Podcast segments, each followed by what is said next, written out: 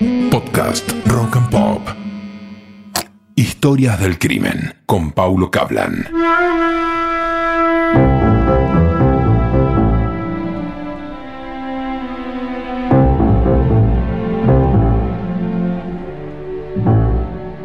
Todos conocemos la, la película, la historia, la historia de, de Camila Gorman y el cura Ladislao Gutiérrez, pero nadie conoce o pocos conocen que hay un expediente judicial que viene de mediados del siglo XIX y eso les voy a contar ahora.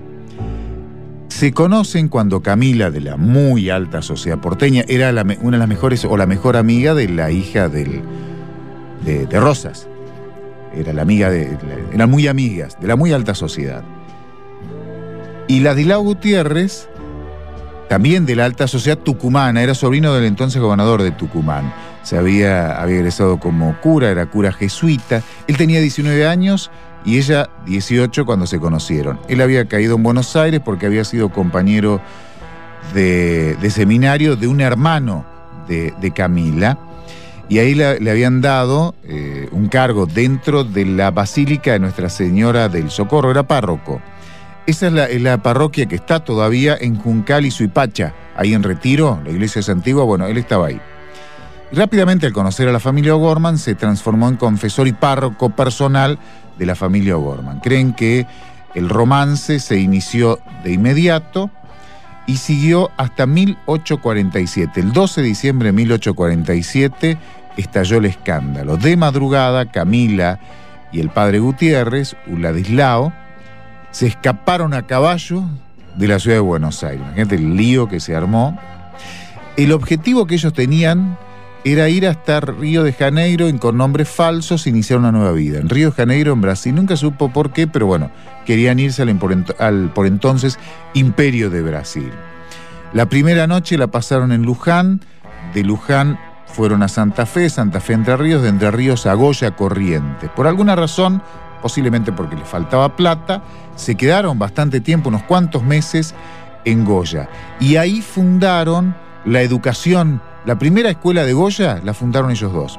Se cambiaron de nombre, consiguieron por unos amigos unos documentos falsos, él se hacía llamar Máximo Brandier, decían que eran del norte, de Salta o Jujuy, y, ella, eh, Valentina de San. Pusieron la escuela, incluso participaban de, de reuniones importantes, pasaron desapercibidos hasta que el diablo metió la cola.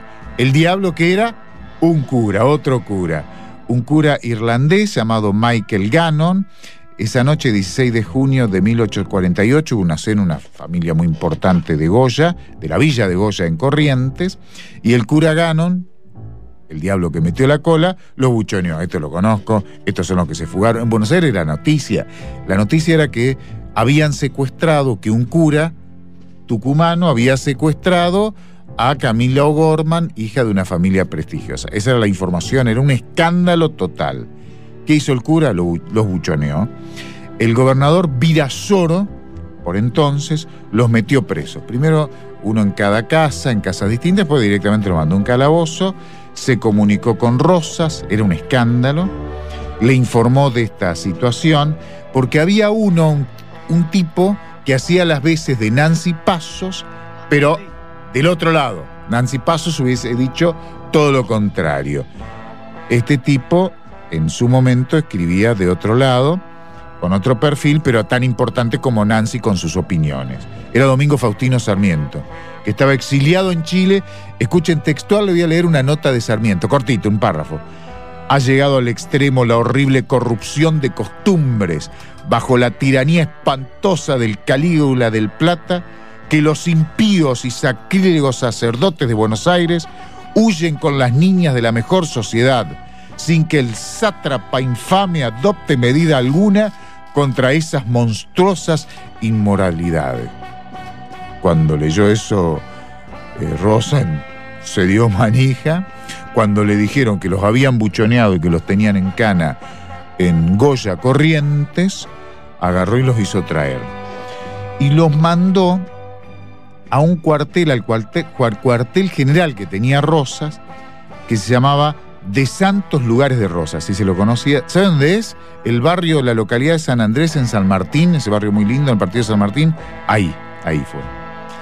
Ahí estuvieron hasta que los condenaron a muerte. Tuvo una movida, incluso intervino la hija de Rosas, que era su amiga, y no, no, hubo, no hubo chances. Eh, ya por entonces había movidas de Mariquita Sánchez de Thompson, porque no había, había que terminar con la pena de muerte, estos fusilamientos. Incluso dejaron trascender que ella estaba embarazada, no se podía ejecutar a nadie que estuviese en esas condiciones. No hubo forma de que cambiaran el final.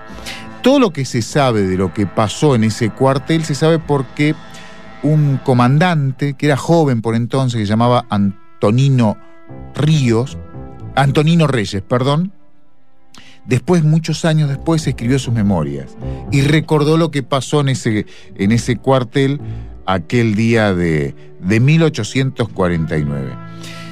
Cuentan que les informaron por separado, pero básicamente le informaron a Gutiérrez, al cura, de la decisión que era ejecutarlos. Él pidió un papel y un lápiz y le escribió una pequeña esquela que le mandaron al calabozo a Camila. Tengo la esquela y dice lo siguiente. Camila mía, acabo de saber que mueres conmigo. Ya que no hemos podido vivir en la tierra unidos, nos uniremos en el cielo ante Dios. Te abraza tu Gutiérrez. Hora después los disparos.